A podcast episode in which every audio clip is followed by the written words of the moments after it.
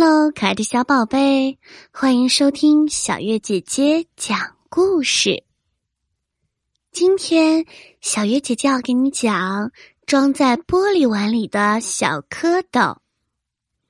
这天早晨，阳光明媚，小兔子贝贝和小猴子乐乐一起去河边野餐。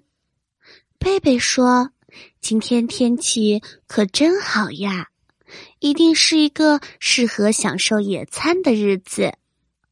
来到河边，乐乐把毯子铺开，拿出一个装着漂亮蛋糕的玻璃碗。乐乐说：“这个是我妈妈做的蛋糕，是世界上最美味的蛋糕。”突然，他们听到有人在喊救命。乐乐和贝贝赶紧跑向河边。他们发现有一只小蝌蚪正在扭动着身体，快被干死了。乐乐和贝贝连忙把小蝌蚪放回了河里。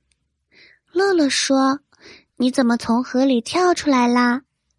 小蝌蚪回答说：“我我太想去外面的世界看一看了，河里的日子每天都是一样的。”你们来河边野餐吗？